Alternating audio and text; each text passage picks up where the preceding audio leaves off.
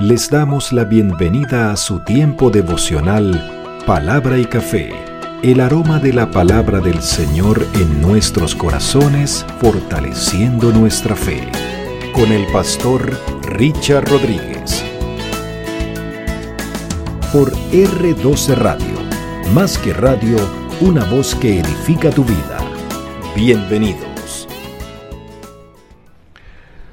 Mis amados, para hoy, para hoy en palabra y café dice de la siguiente manera, Señor, dame tu bendición.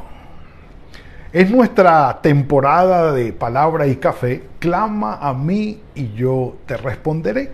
Estamos revisando las oraciones escritas en la palabra del Señor en orden de los libros en orden cronológico, eh, muchas veces de la historia de Israel, del pueblo y por supuesto de nuestro Señor Jesucristo y de la iglesia cuando lleguemos allí al Nuevo Testamento.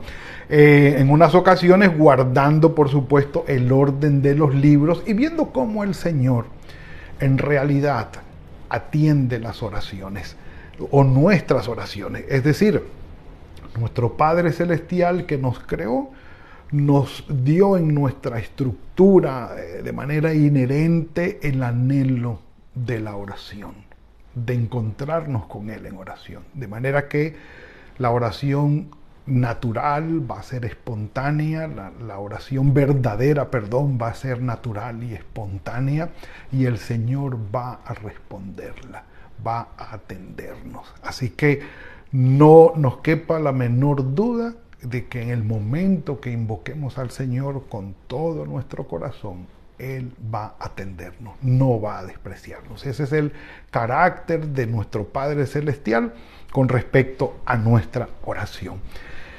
Y veníamos en la historia, perdón, veníamos en la historia y terminamos, o lo último que hablamos fue acerca de la invasión de Nabucodonosor de Babilonia sobre eh, eh, Judá y lo que fue la deportación. Estábamos hablando en la última ocasión de Isaías eh, con Ezequías, el rey Ezequías, del reino dividido, para decirles que finalmente pues el reino dividido terminó en deportación. El reino del norte, que fueron las diez tribus, terminaron dispersas por Asiria y unos 132 años aproximadamente después de este evento, cae por supuesto Judá y Jerusalén, el templo y la ciudad a manos de Nabucodonosor y fueron deportados a Babilonia. Esta deportación o este exilio, en palabras de Jeremías, eh, quien profeta que tuvo que vivir todo este proceso de castigo para Judá, eh, fue puesto en 70 años. Y después de esos 70 años el pueblo regresa otra vez a Judá, a Jerusalén y a la reconstrucción de la, del templo, de la ciudad y de la vida espiritual.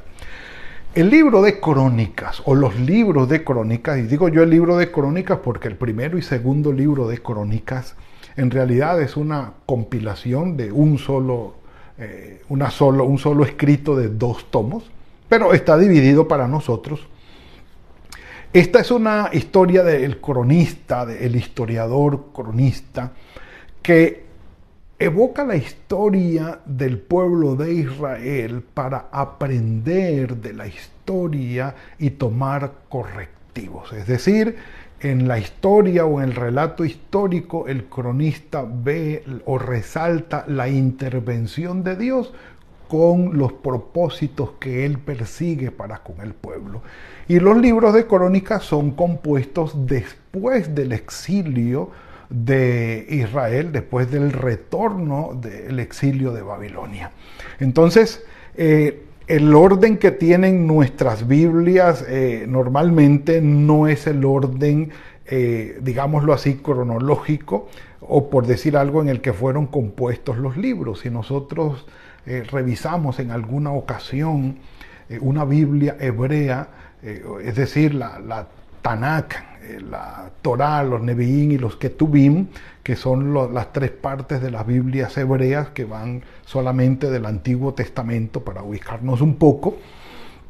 Eh, vemos que esa Biblia va a empezar con su primer libro en Génesis y va a terminar con su último libro, Crónicas. Entonces, para que tengamos una idea de lo que estamos, eh, vamos a tocar ahora eh, en, esta, en este tiempo. vamos a resaltar las oraciones de los libros de crónicas, del primero y segundo libro de crónicas. Hay algunas interesantes, muy interesantes y muy cargadas de contenido como por ejemplo la de hoy. Entonces, cuando hablemos de los libros de crónicas, aunque estos están después de los libros de Samuel y de Reyes, eh, en realidad eh, marcan una gran diferencia con Samuel y con Reyes. Eh, el primero y segundo libro de Samuel el primero y segundo libro de Reyes guardan un orden cronológico histórico. Pero el primero y segundo libro de Crónicas marca la diferencia. Eh, Crónicas toma de Génesis, de Éxodo, toma de los libros, los cinco libros de la ley, de Josué, de jueces, y, hace una compilación histórica para decir, en el pasado Dios estuvo obrando con un propósito.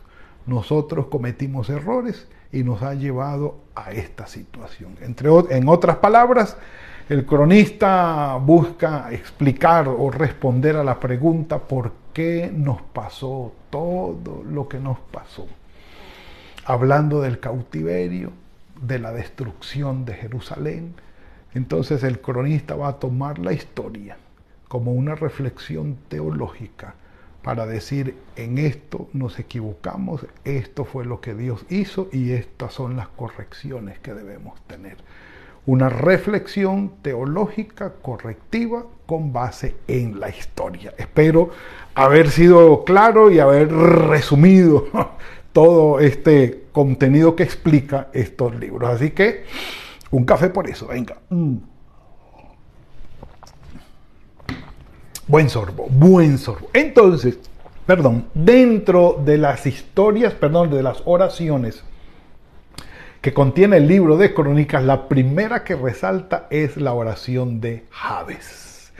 Capítulo 4 del primer libro de Crónicas, versículos 9 y 10. Sencillamente y además bosquejada de una manera espectacular. De una vez aparece allí muy clara la oración de Jabes, así que vamos por ella. Primer libro de Crónicas, eh, capítulo 4, versículos 9 y 10. Venga, un café. O un cafecito mientras ustedes buscan. y vamos. Como les decía, aquí se habla de los descendientes de Judá en este capítulo 4 que precisamente el escritor cronista está tomando, digamos, eh, relatos del libro de Génesis capítulo 38 y, viene tomando, como les decía, de, de, todos esos libros históricos anteriores o de la historia en esos libros anteriores para reconstruir todas estas genealogías. Y no es la única. En esta genealogía de los descendientes de Judá, con muchos nombres que están allí, ustedes saben, importantísimo. De la tribu de Judá, por supuesto, viene Saúl, viene, eh, perdón, viene David y viene eh, Salomón y por supuesto, pues apunta a nuestro Señor Jesucristo, que es la, la tribu de Judá de la cual salió nuestro Salvador.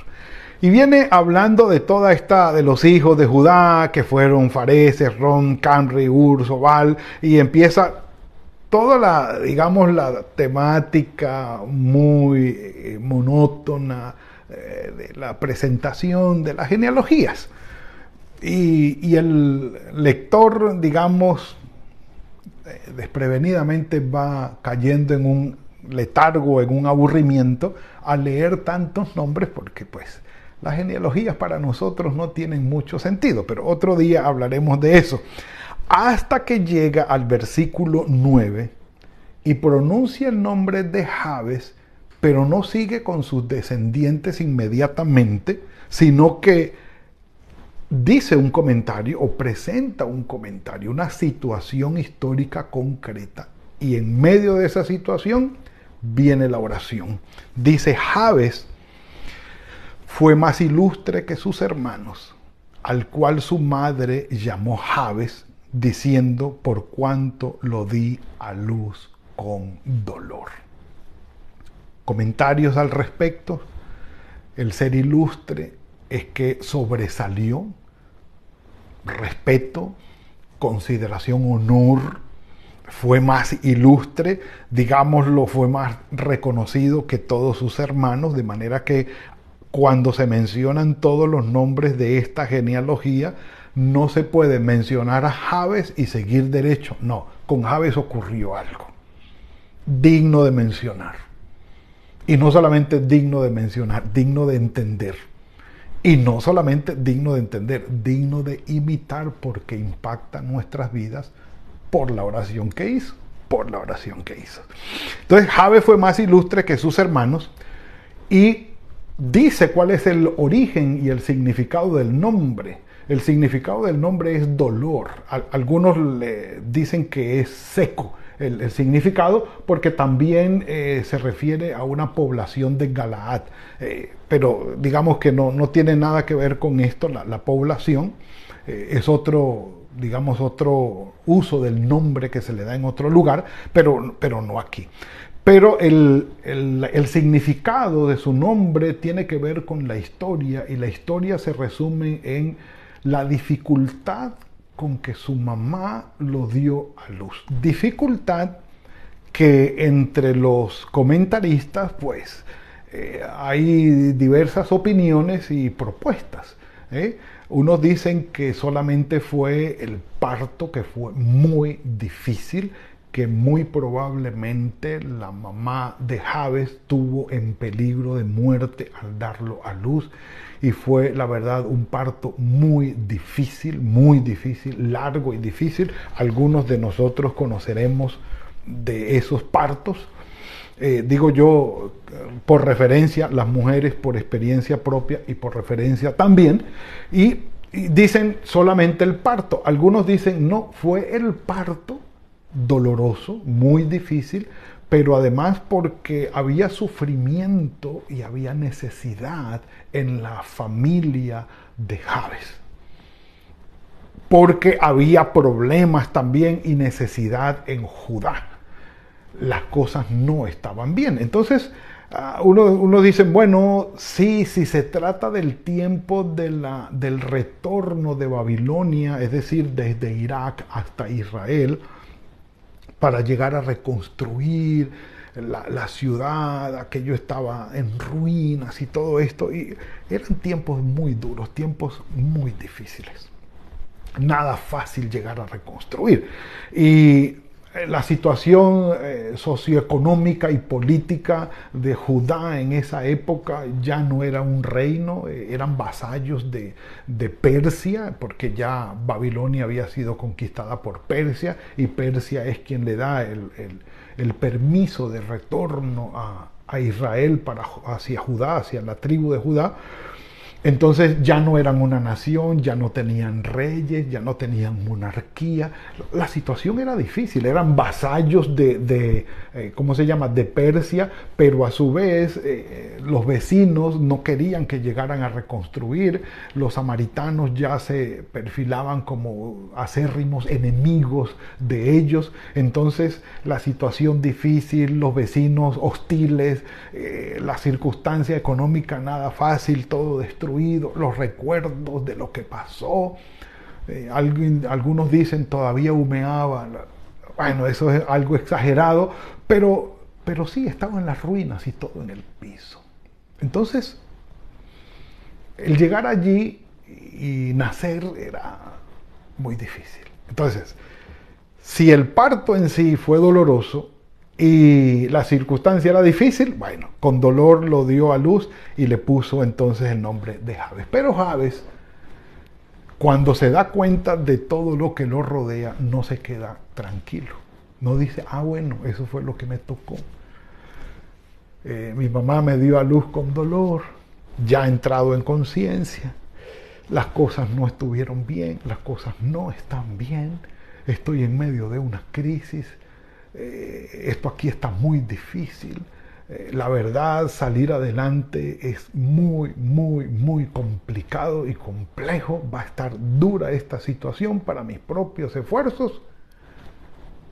Pero lo que es imposible para los hombres es posible para Dios a pesar de las circunstancias, a pesar de lo duro y difícil que ha sido la vida, que fue la vida en el pasado para Javes, él dijo, no me voy a conformar con esto.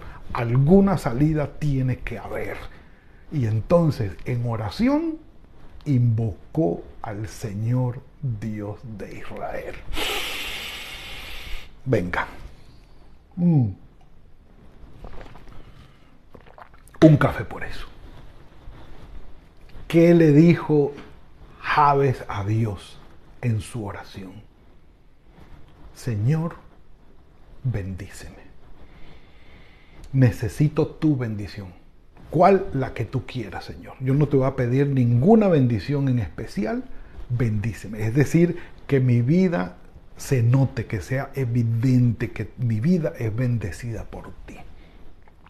Yo sé que las circunstancias no están fáciles, yo sé que la situación no está de abundancia y de eh, gratitud y paz. no, no, no lo hay, pero bendíceme. Javes le dice a Dios, a mí bendíceme. Yo no sé los demás. Yo no sé si los demás están orando o están pidiendo la bendición, pero a mí bendíceme. Y algunos pueden decir, ah, egoísta Javes. Cada quien pida su bendición. Ah, yo puedo orar por los demás, maravilloso, listo, y oro por la bendición de los otros. Pero yo voy delante del Señor y bendice, a mí bendíceme, Señor. Le dice Javes, porque si tú no me bendices, aquí no va a pasar nada. Número dos, le dice a Dios, bendíceme, te ruego que me des tu bendición, que ensanches mi territorio Estamos hablando de una época agrícola, eminentemente agrícola.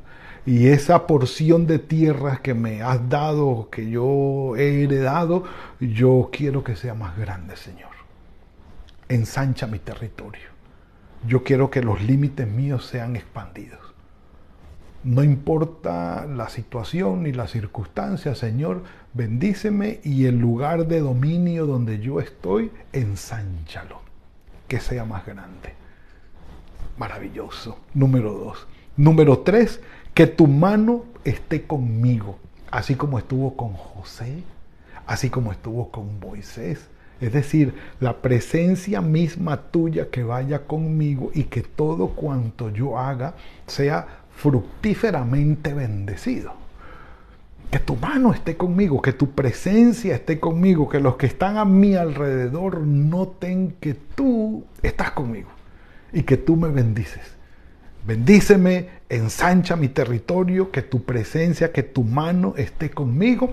Y mientras yo voy prosperando bajo tu bendición y voy recibiendo tus bendiciones y voy creciendo y voy ensanchando mi territorio, líbrame del mal, porque nunca falta un envidioso, porque nunca falta el diablo, porque nunca falta la carne, la tentación, el mundo y la maldad, que cuando uno mejor está, lo haga tropezar para que caiga y la cosa se dañe. Líbrame, Señor, del maligno, líbrame del mal, para que no me dañe y pueda yo disfrutar toda la bendición que tú me das a mí. Mis amados,